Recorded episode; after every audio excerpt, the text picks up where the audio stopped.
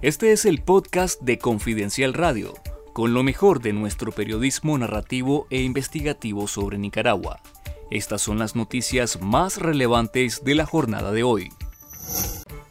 Este es el reporte de noticias de Confidencial del jueves 9 de noviembre. El dictador Daniel Ortega reapareció en cadena nacional de radio y televisión este 8 de noviembre para conmemorar el 47 aniversario de la muerte del fundador del Frente Sandinista, Carlos Fonseca Amador, y acusó a los Estados Unidos por el grave conflicto militar que se vive en la franja de Gaza entre Israel y Hamas. Responsable de este plan macabro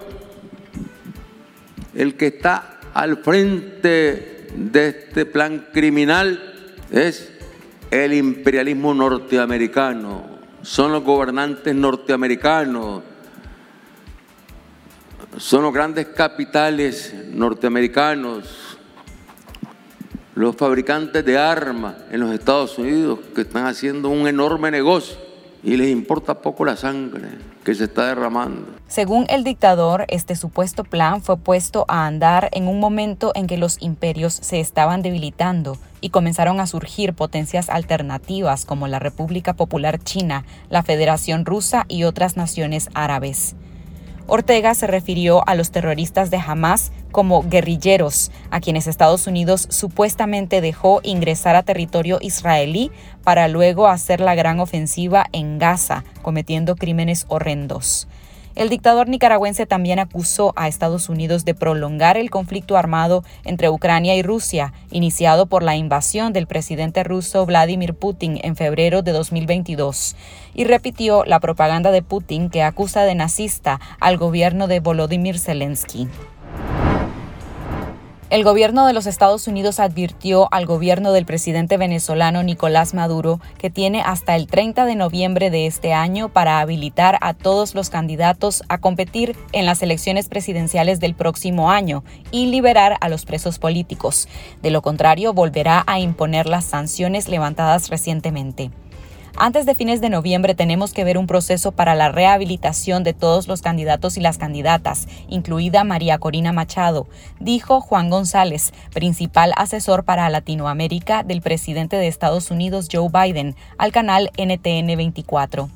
En la entrevista, González aseveró que si no se dan esas condiciones, Estados Unidos revertirá el alivio de las sanciones a Venezuela, que aplicó a raíz de la firma de un acuerdo electoral entre el gobierno de Nicolás Maduro y la oposición venezolana en Barbados el pasado 17 de octubre. El 22 de octubre, la plataforma opositora de Venezuela celebró unas elecciones primarias en las que María Corina Machado obtuvo una amplia victoria que está sujeta a una inhabilitación para ejercer electivos por orden administrativa.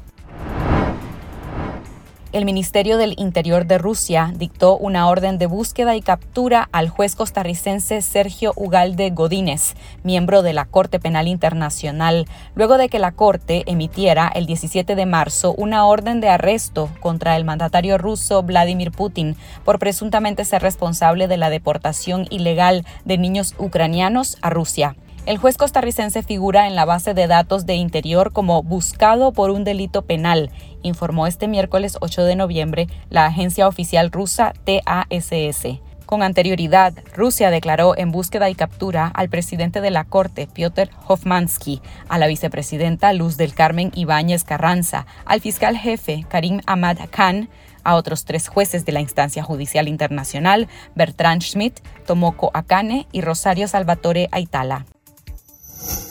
Si usted desea saber sobre lo que hay más allá de las noticias de Nicaragua, les invitamos a conectarse a confidencial.digital y suscribirte al canal de YouTube Confidencial Nica para estar conectados con la verdad.